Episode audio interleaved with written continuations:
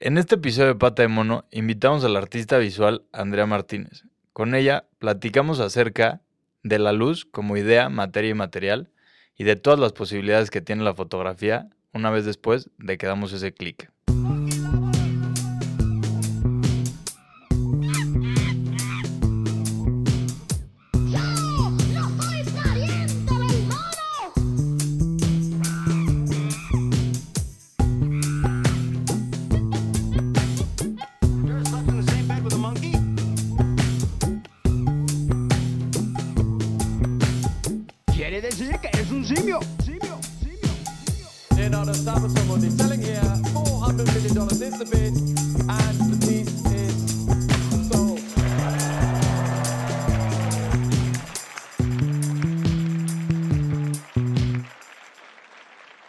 Bienvenidas y bienvenidos una vez más a Patemon, este lugar en el que cotorreamos de arte contemporáneo desde lugares diferentes y perspectivas distintas. Y pues nada, mi voz ya se la conocen de memoria. Yo soy Diego Aramburu y feliz de estar otra vez por aquí, que nos estén escuchando. Y pues nada, otra vez invitarlos a que ya andan ahí, denle follow en Spotify o en Apple Podcast, pónganos unas estrellitas, una reseñita. Síganos en Instagram como PatemonoMX.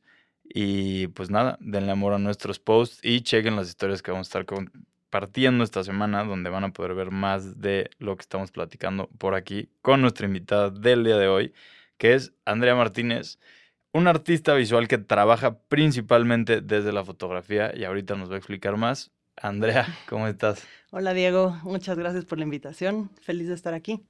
No, hombre, un gustazo tenerte por aquí ya después de varias Sí, semanas sí. que andábamos viendo Sí. cuándo se podía. Sí, y además me tocó formarme, ¿no? O sea, como, de- como que salió fructífera esa reunión en la que nos conocimos. Sí, sí, Entonces, sí, sí, bastante. Ya por aquí estuvimos el Sumi, Red, Ajá, ahora Andreita y bueno, Carlos Perfecto. Bielma, que es de hace justo un año. ok, Exacto. ok, ok. Y pues cerrando el año, bien. Sí, increíble.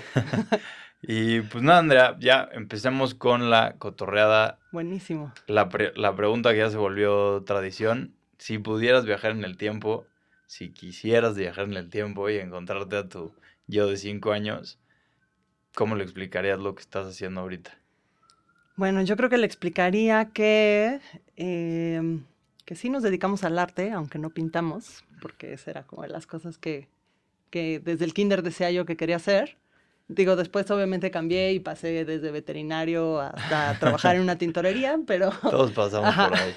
pero bueno, que sí nos dedicamos al arte y que trabajamos con fotografía, pero que trabajamos con fotografía em, tratando de entender la fotografía, ¿no? O sea, que, que, que nos gusta como, como, que nos sigue maravillando, nos sigue pareciendo magia la foto y que creo que eso es como lo que más nos gusta de, de las investigaciones que hacemos. Sí, es que creo que hoy estamos tan acostumbrados a la fotografía que se nos olvida como todo lo que hay detrás, ¿no? Como la, justo lo dijiste perfecto, la magia que hay. Es que en sí, no tomar deja, fotografía. no deja de tener eso, ¿no? Y creo que, creo que yo lo redescubrí también cuando empecé a dar clases de foto, ¿no? O sea, de Ok. pronto como, como volver a explicar así desde cero a alguien que no está familiarizado con el medio, aunque está completamente familiarizado con la imagen fotográfica, ¿no? O sea, es como, como también un poquito empezar a desmenuzar eso y crearles conciencia de realmente de dónde viene esto que ya tienen como tan asimilado, ¿no? Sí. Entonces, eso ha sido muy bonito. Sí, y, y, por ejemplo, algo que me gusta mucho que, que, que hablas tú es este de cómo se pasa, ¿no? La fotografía en esta magia de luz a pigmento o de algo efímero a algo material.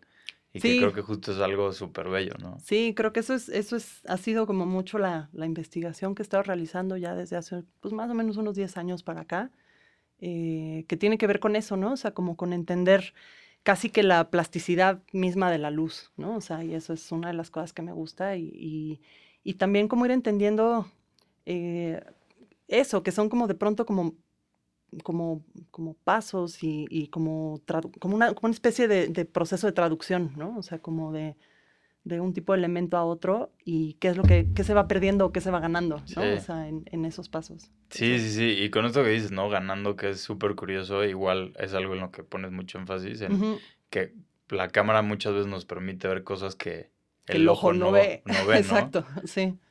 Sí, sí, o sea, eso, eso creo que se ha vuelto como, como mucho, mucho de la investigación, ¿no? O sea, que he hecho, incluso, o sea, por un lado es lo que el ojo no ve, pero también es eso que mencionábamos ahorita, ¿no? O sea, como lo familiarizados que estamos ya con el medio y la cantidad de cosas que damos por descontado, ¿no? Entonces, como que también es como de pronto las cosas que no vemos y de pronto las cosas que se nos olvida que podemos estar viendo también, ¿no? O Sí, sea, sí, sí. Sí, pues digo, ¿no? En- entre más acostumbrado estás a algo ya ni lo ves, ¿no? Y digo, es un ejemplo medio lejano, pero el otro día estaba leyendo que cuando los, la mayoría de los choques, por ejemplo, pasan ya cuando estás muy cerca de tu casa, porque Ajá, estás manejando en Exacto, memoria, ya como cuando piloto te automático. confías, ¿no? O sea, Y por eso te estrellas a una cuadra o dos cuadras, porque ya vienes en pensando en otra cosa completamente, ¿no? sí, exacto. Entonces justo esas cosas, ¿no? Que se nos olvida ponerles atención, verlas, no sé, creo que es muy bonito de repente parar y como asombrarte de lo que está pasando. Sí, eh, ahorita justo con esta analogía que haces como de, de,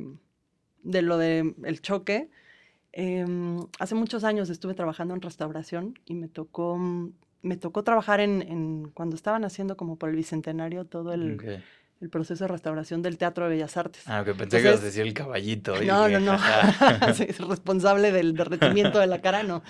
No, en, en el Teatro de Bellas Artes y pues trabajábamos en un andamio para justamente limpiar el vitral a no sé cuántos metros del piso, ¿no? Entonces, eh, los restauradores lo que nos decían era justo eso, ¿no? O sea, como los accidentes en restauración suelen pasar cuando, cuando te confías y se te olvida dónde estás trabajando, porque dejas de estar atento, ¿no? O sea, como que pierdes esa, ese proceso como de, de, mm, de atención y de alerta, ¿no? Sí. O sea, que en ese caso es como de, estar alerta por el peligro, pero de pronto como que si lo traducimos al medio visual, es dejar de estar alerta como de todo lo que te estás perdiendo, Sí. eh, que está sucediendo enfrente de tus ojos, ¿no? O Sí, sea, sí, porque además, o sea, siento yo que nuestros ojos son capaces de percibir tanto que hasta debe ser como un mecanismo de defensa el, o sea, enfocarte en claro, algo, porque claro, claro. si no se volvería imposible. Sí. No, y incluso también, pues, digo, chilangos, ¿no? O sea, también como es, es como una sobreexplotación de, de, Sí, de estímulos por estímulos por, todos todos lados. lados y de todos tipos. Entonces, pues de pronto sí hay un montón de cosas que, que uno deja de prestarles atención. Sí, 100%. Y Ujú. digo, lo ahorita que decías de la restauración, pues nada más acabaron con Notre Dame, ¿no? En un, por una falta de Exacto. atención en una Exacto, exacto, o restauración. sea, sí, a ese tamaño, imagínate. Oye, y algo que quiero que nos platiques más, que me encantó cómo lo describes ahí, que es como estudiar a la luz, o sea, digo, ya hablamos un poquito de, ¿no? Que ves a la, a la foto tanto como medio como tema de investigación, pero sobre todo esto que decías, como meterte a husmearle a la luz, quería que nos platicaras de, como lo mencionas a la luz, como una idea, materia, pero también material. Sí, pues creo que tiene mucho que ver también con, con la generación a la que me tocó pertenecer, que justo, justo me tocó ser como esa generación bisagra, ¿no? O sea, como todo lo que aprendí estando en la escuela fue en formatos análogos y así en el momento en el de la profesionalización ya fue así como de ahora todo es digital y apréndelo como puedas, ¿no? Entonces. Como que de pronto fue tratar de empezar a entender las similitudes entre, entre un tipo de medio y otro y las diferencias, ¿no? O sea, entonces eso, como que sí, sí hubo un punto en el que ya cuando empecé otra vez como a producir más en forma, porque también como que tuve ahí una laguna donde no estuve eh, eh, produciendo foto, eh, cuando regresé, como que hubo esta necesidad también como de, de- de empezar desde cero, ¿no? O sea, como decir, ok, ¿cuáles van a ser mis materiales? ¿Cuáles son mis espacios de trabajo? ¿Cuáles son, ¿Cuáles son mis márgenes de acción con este material? Entonces, un poco eh, volvió a hacer eso, ¿no? O sea, como decir, claro, o sea, mi, mi, mi materia de trabajo es la luz, ¿no? O sea, en, en tanto que materia, pero también en tanto que idea, ¿no? O sea, porque no solamente es lo que hace que la imagen suceda, sino también hay mucho que explorar alrededor de, eso, ¿no? Entonces, creo que ahí fue donde se empezó a como volver un poco la línea de investigación, ¿no? O sea, sobre, sobre, esa, sobre estas reflexiones y se volvió también un campo como súper fructífero, ¿no? O sea, y al mismo tiempo como que también a, a raíz de empezar a hacer investigaciones, o sea, que no solamente fuera como yo, yo con la imagen, sino también empezar a sondear quiénes estaban trabajando ese tipo de ideas, pues te das cuenta que es un campo súper rico, ¿no? O sea, y que se ha abordado por millones de, de ángulos, ¿no? O sea, y que sigue teniendo y sigue dando.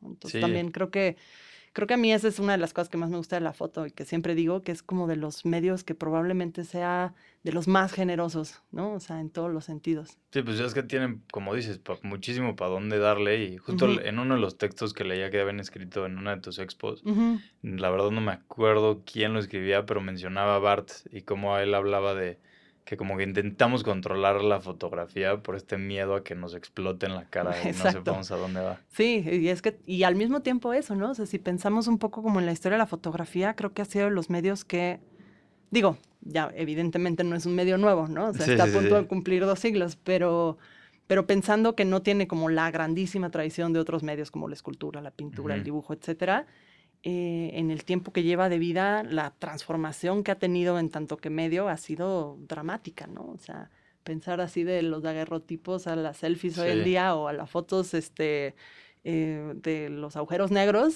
¿sabes? Sí, O sí, sea, sí, es, una como- locura. es brutal, ¿no? Sí, que- Entonces sí nos, sí nos puede explotar en la cara. Sí, O sí, sea, sí, seguramente. sí, pues, sí, ya, sí.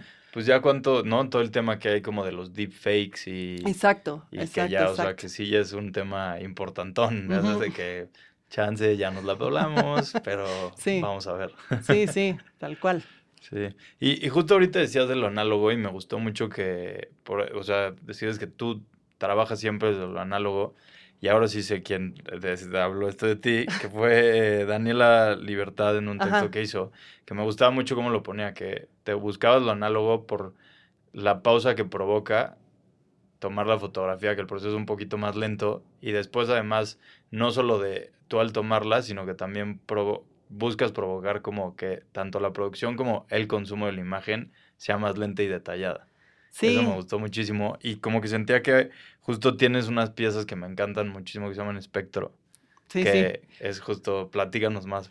Sí, pues em, de pronto como que, o sea, no tengo ningún pleito pues, o sea, entre lo digital o lo análogo, Ujú. pero de pronto sí, sobre todo cuando empecé a utilizar formatos medios análogos, eh, me di cuenta que como que ahí, ahí encontraba algo interesante porque los rollos son de 12 tomas y los rollos también ya hoy en día son tan caros que también como que pues ya no tienes así como para aventar para arriba, ¿no? Sí. Entonces de pronto ese tipo de restricciones o ese tipo de limitantes también hacen que uno trabaje de otra forma, ¿no? O sea, ya no tienes así como la tarjeta de memoria de no sé cuántos gigas como Sí, para disparar, Sí. sino como que te hace ser mucho más preciso y te hace estar como más en el momento.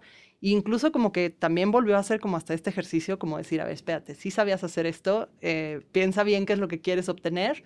em, porque también ese, ese proceso de pausa en lo análogo entre hacer la toma y poder ver la imagen, o sea, como ese alargamiento como de ese, de ese momento, también se ha vuelto algo importante en mi trabajo, ¿no? Entonces, es, esas piezas, justo que dices, justo fueron unas piezas que la primera parte de, o sea, bueno, son, son varios tomos, ¿no? O sea, pero la primera parte de esa, de esa pieza la hice en una residencia que hice en invierno eh, en Finlandia, ¿no? O sea, donde justo lo que yo estaba buscando era ponerme como en una circunstancia de luz, de luminosidad, este, que, que, que se volviera significativa, ¿no? O sea, que realmente eso fuera como lo que permeara toda la circunstancia, ¿no? O sea, entonces, a nivel lumínico, pero también a nivel anímico y también a nivel social y a nivel, o sea, como que sí, fue, claro, fue porque algo ahí muy apenas llega el invierno y baja la luz y todos van para abajo Tal y cual, a o sea, no sé, sí. supongo que es vodka en Finlandia también. Sí, ¿no? sobre todo, sí, pero, pero no,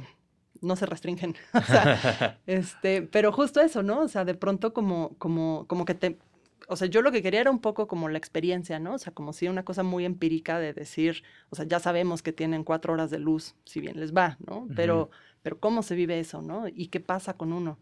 Eh, y empiezas a darte cuenta, sí, o sea, que afecta a tu, tu parte social y afecta a tu sueño y afecta a tu, tu, tu metabolismo, ¿no? O sea, entonces, como que en ese sentido fue interesante y eso, como que los días, aunque solo habían cuatro horas de luz, los días se alargaban muchísimo, ¿no? O sea, como tal vez justamente por lo mismo, ¿no? O sea, como, como, como habían tantas horas de, de noche, de, noche. pronto como que no tienes tanta noción de cómo va avanzando el día, ¿no? O sea, entonces, em, esas, esa, la primera parte de esas fotos, las de espectro, fueron justamente eh, a partir de una de las fotos que saqué análogas estando allá, la segunda parte o el segundo momento como de esa, de esa imagen fue justamente analizarla y ver, ok, a partir de esta foto que es como súper representativa de lo que se vivía allá o como de mi recuerdo de lo que yo tenía cuando estuve en esa residencia, eh, ¿cómo la puedes retrabajar como para tratar de.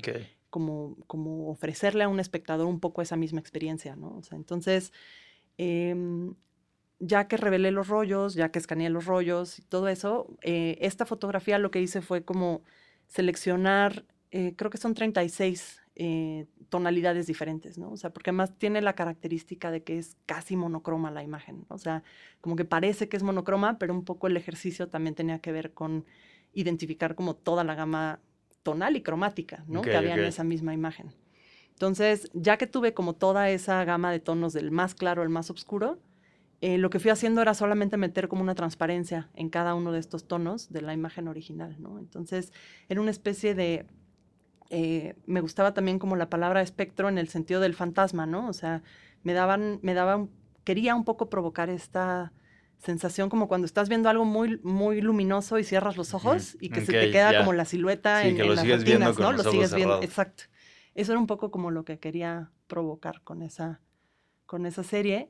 Entonces, em, el- la pieza es un libro, en realidad, ¿no? O sea, y va como el recorrido o la narrativa del libro va como del tono más claro al más, El más oscuro. oscuro. Ujú. De- ¿Con un tono por página? Exacto, con un tono por página. A mí me encanta cómo se ven justo igual todos juntos en, como foto ajá, y que igual vas, o sea, como que si no lees la explicación te tardas un ratito justo, si le tienes que poner atención para ver que, ah, es que es la misma foto. Sí, exacto. Y pasaba algo bonito porque también dependiendo como del el tono sólido que estaba como recibiendo el fantasma, como que diferentes zonas de la imagen iban cobrando como más importancia, Mm, ¿no? O sea, entonces que Cada fantasmita era exacto, diferente. Exacto, cada fantasma se comportaba diferente. Ok, ok. Sí.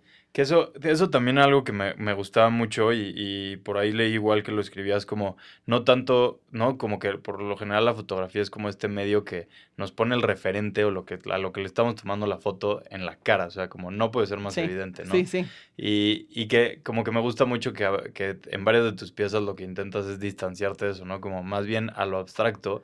Y justo me gustó que pones como evitar, evitar como lo evidente, pero crear narrativas, ¿no? Crear como estas ideas más grandes. Sí, Me pues gustó. justo, justo va un poco como de eso, como, como romper un poco con esa idea de la inmediatez, ¿no? O sea, de la imagen y repensarla, ¿no? O sea, como, como que siempre hay dos momentos, ¿no? O sea, como el de, el de la toma fotográfica, pero después también como pensar qué vas a hacer con esto, ¿no? Sí. O sea, y que creo que también viene, viene como de estos intereses que tengo como muy específicos sobre el medio mismo, ¿no? O sea, que creo que también, eh, digo, no que sea eh, necesario para todo mundo, pero para mí al menos como que siento que hay una responsabilidad también como de utilizar un medio como este hoy en día, ¿no? O sea, porque ya no es lo mismo que haberlo hecho hace 20 años Sí. o hace 30 años o lo que sea, ¿no? O sea, como que hoy hay un montón de circunstancias sucediendo alrededor de la imagen, desde su producción hasta su, su circulación, que creo que hay que tomarlas en consideración, ¿no? O sea,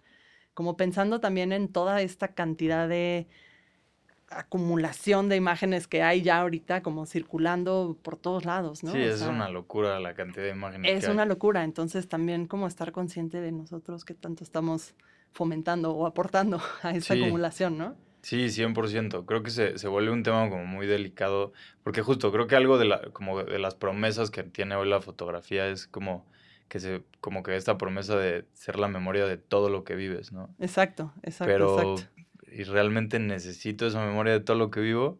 Como Sí, y además también es regresas al como- carrete y ta, ta, ta, ta, ta, ta, ta, y, o sea, cuando te pones a borrar Ajá. fotos dices, aparte luego hay 10 fotos de la misma, Exacta, o sea, de la misma pose que tenías en la fiesta son 10 fotos, ¿no?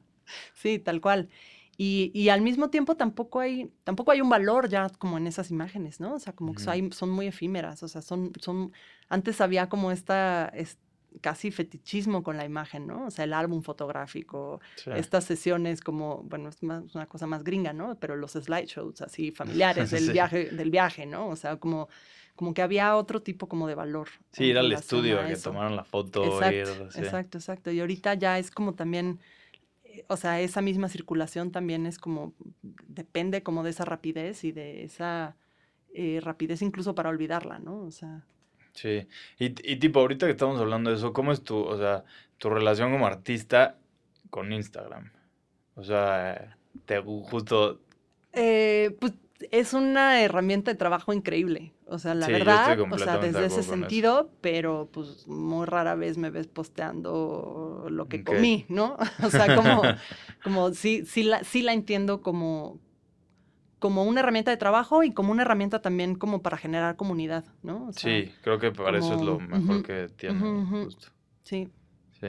Oye, pero bueno, no, me, me salió un poquito, pero No, justo de, una de las de tus piezas que quería hablar y que seguramente voy a destrozar la pronunciación en finlandés, que es mm, Maisimau, Maisimau Kubasken. Ok, eh, no, no esa... lo hice bien.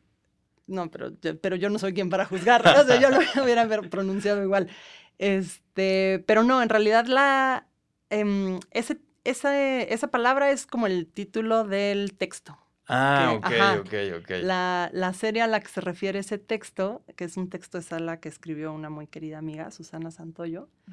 Em, la, la pieza, el nombre de la serie es la coordenada geográfica. Ok, es que como veía tantas coordenadas, dije, supongo que este es el... El título. Ok, pero sí, de esa serie lo que me encantaba era que hasta que justo, como que yo lo estaba viendo y me estaba imaginando mil cosas, y ya después vi que justo eran atardeceres, hablabas de ellos como atardeceres donde no quieres que se vea el sol, Ah, exactamente. sino que sí. se vean las tonalidades que la luz provoca en el cielo, que creo que es algo súper bonito, justo como cuando voltea, cuando estás viendo un atardecer y volteas como tantito hacia atrás que empiezas a ver negro, negro, negro, negro atrás de ti y cómo se va pasando de negro a naranja, morado. Todo el gradiente, ¿no? Sí. Creo que es algo súper bonito.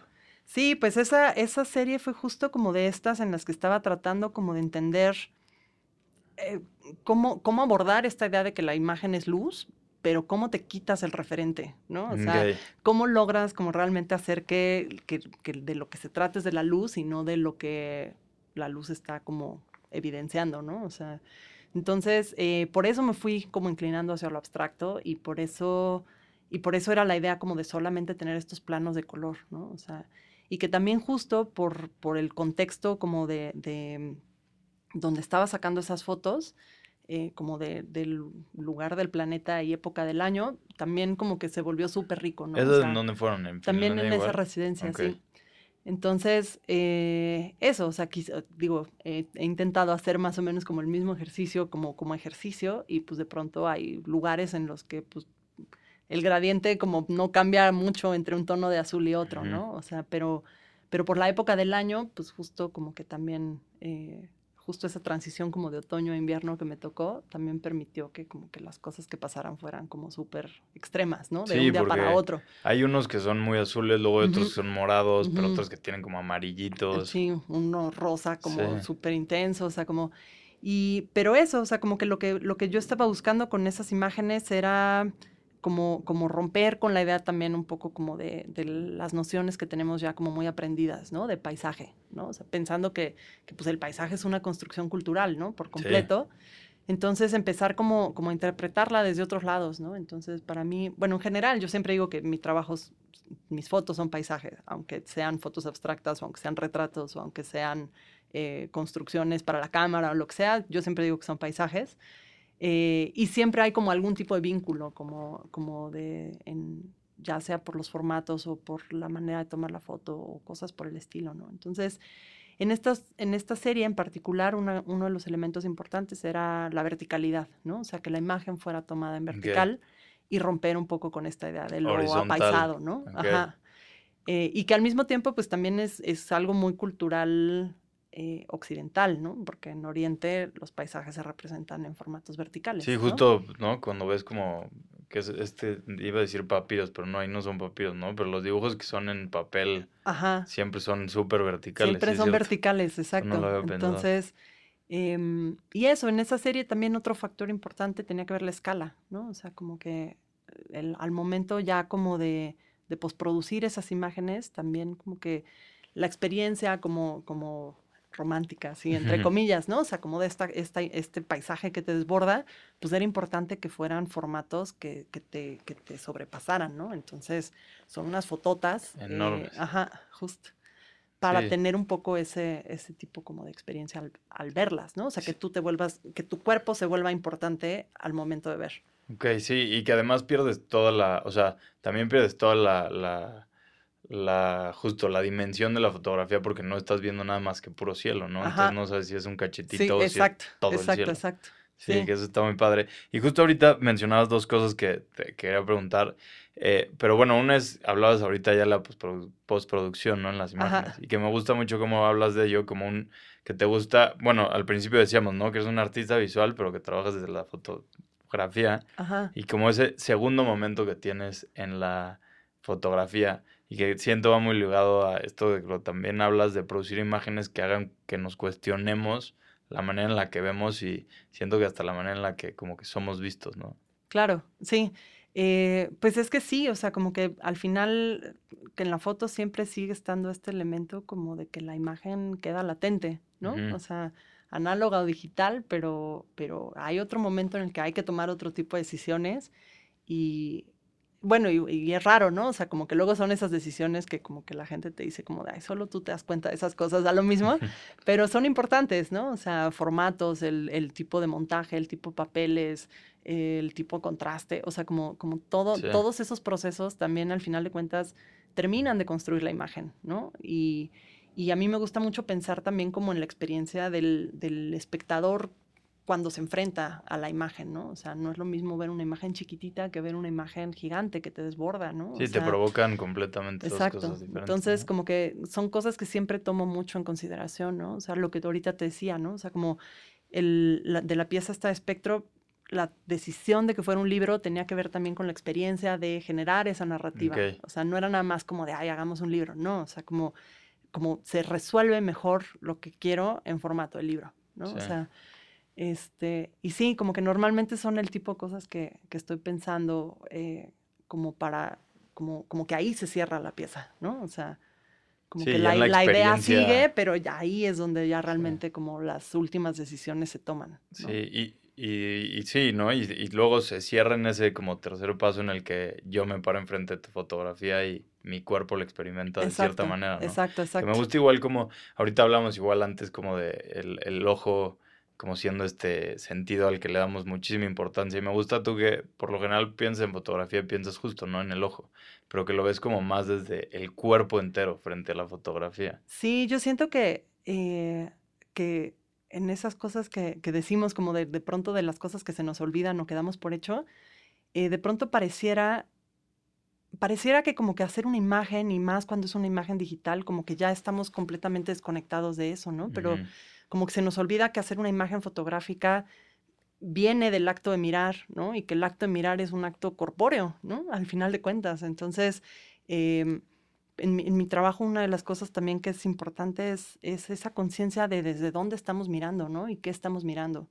Entonces, de pronto hay, hay ligeros guiños, o sea, también siempre todo es como muy sutil en mi trabajo. ¿no? O sea, como que nunca es así eh, in your face, sino de pronto ligeras cosas como, como una imagen en picada o una imagen en contrapicada o colocar una imagen un poquito más arriba en el espacio de exposición, o sea, cosas que te van haciendo como, como, como, como ligeramente consciente de ese acto de mirar, ¿no? O sea, desde el cuerpo. Creo que eso es, creo que es una cosa que también me, me interesa mucho, o sea, porque además eso, como que siempre, siempre estoy ubicando el cuerpo que mira, ¿no? O sea, como, como siempre está esa conciencia del ojo.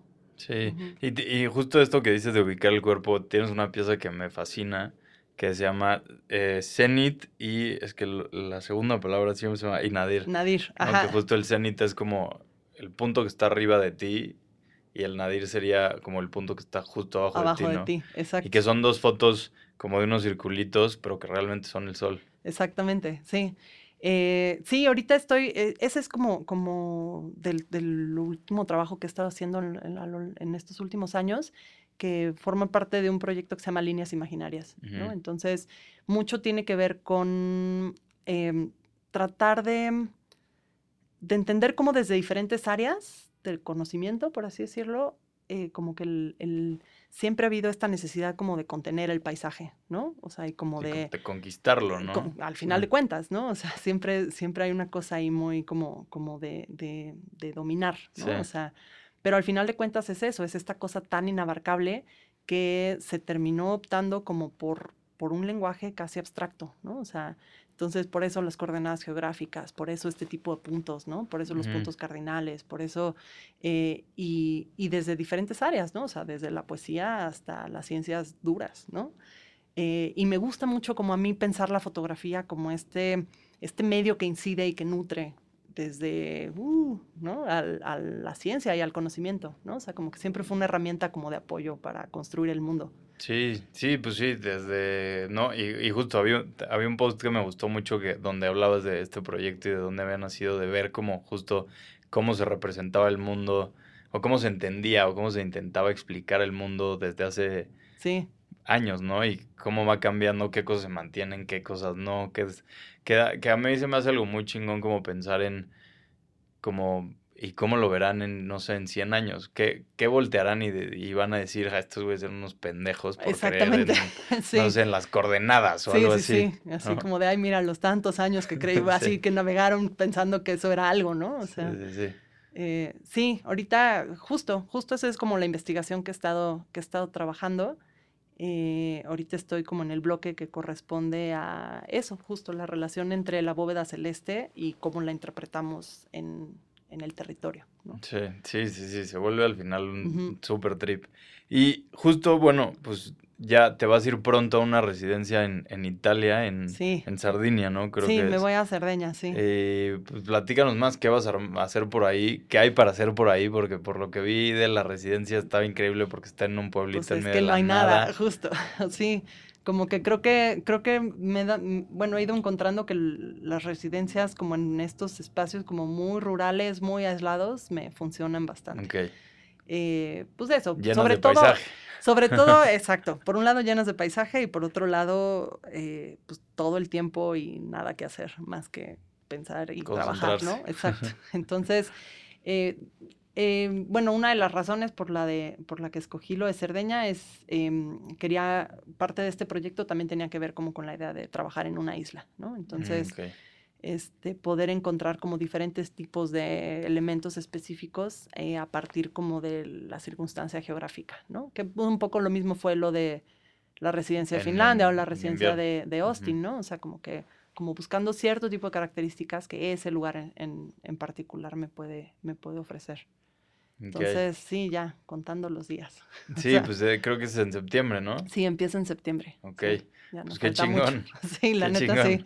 Y, que, Sí. y, y tienes ya, o sea, seguir con esta investigación, ¿no? De las líneas imaginarias. Sí, pues justo, justo ahorita es un proyecto que tengo, eh, que me dieron una beca para, para trabajarlo. Entonces, eh, pues eso, es dedicarme ahí unos tres añitos a, a sacar eso. Buenísimo. Oye, y pues nada, ya por aquí se nos está acabando el tiempo, Andrea, Ay, pero rápido. antes de eso, la verdad es que por varios posts que vi, quotes que ponías por ahí, siento que tienes un gusto musical excepcional. ok. Entonces, échanos una recomendación, ¿qué es lo que estás escuchando ahorita? ¿Qué es lo que estoy escuchando ahorita? Ay, Que por ahí veía un librito de. Patti Smith, luego unas quotes de Cohen. ¿Qué andas ahorita en repeat? ¿Qué ando ahorita en repeat? Eh, un, un disco raro de. Es completamente instrumental de Conan Moccasin con, creo que su papá, Ok. algo así. O sea, pero como que su papá es como esta onda ahí medio. Es que no me acuerdo si es el papá o el tío, pero como, como de estos rockeros medio psicodélicos de los setentas. La verdad no me acuerdo ahorita de su nombre, pero eso es lo que me ha estado acompañando. Excelente. Conan Moccasin. Ujú. Ok, ya no lo conocía. Sí, luego te lo Ya, paso. te sacamos lo algo. paso. Sacamos, sacamos una nueva recomendación musical el día de hoy también. Y pues sí, pues nada, Andrea, ahora sí, lo único que nos queda son tus tres deseos a la pata de mono. Mis tres deseos a la pata de mono, eh, pues, pues sí, como para, y creo que aplican para todos, ¿no? O sea, como pues seguir insistiendo, ¿no? En, en, en esto que hacemos porque vale la pena y porque la chamba también nos saca, ¿no? Y nos salva de un montón de cosas. Entonces, eh, eso, seguir insistiendo y seguir resistiendo también, Sí, como importante. mantener la postura y mantener como ciertas cosas claras, creo que también es importante, y más conforme pasan los años. Y al final también como, como pues creo que ser generosos con el trabajo, ¿no? O sea, como que siento que mientras más le damos y le damos licencia, también más nos regresa, ¿no? Entonces, eh, tanto en resultados como hasta en, sí, como subsistencia, ¿sabes? O sea, Sí, sí, como, sí. entonces, eso, eso, creo que, creo que eso es importante. Buenísimo. Buenos, buenos deseos por aquí, como siempre en la pata de mono. Esperamos que alguna vez cumpla el de alguno, pero pues bueno, Esperemos. no se puede todo en la vida. Eh, pero pues nada, Andrea, muchísimas gracias por acompañarnos este ratito, cotorrear aquí con nosotros acerca de las locuras que es la luz y de ponerle más atención. Creo que eso nos Sobre podemos todo, llevar ¿no? Sí, como sí, sí. conclusión. Es algo tan que está en todos lados que ya hasta a veces nos abruma, pero ponerle más atención, ponerle más atención a la luz. Y pues nada, saludos a alguien antes de cerrar por acá. Pues ahí a la bandita que, que me hizo llegar acá, este, ahí al Carlos, a la Sumi, a Red. eh, y pues gracias, Diego, por la invitación y por, Un como te dije en algún momento, eh, me parece que eres un gran interlocutor. Entonces, un gusto también estar acá. Qué bueno, pues gracias y gracias a ti que sigues escuchando hasta acá. Eh, pues nada, ya te lo sé, te voy a repetir, si llegaste hasta acá, te encantó esto, ponle cinco estrellitas en Spotify, venga, venga. Y pues nada, ya se la saben, yo soy Diego Aramburu, nos escuchamos en una semanita y gracias por prestarnos tus oídos. Adiós.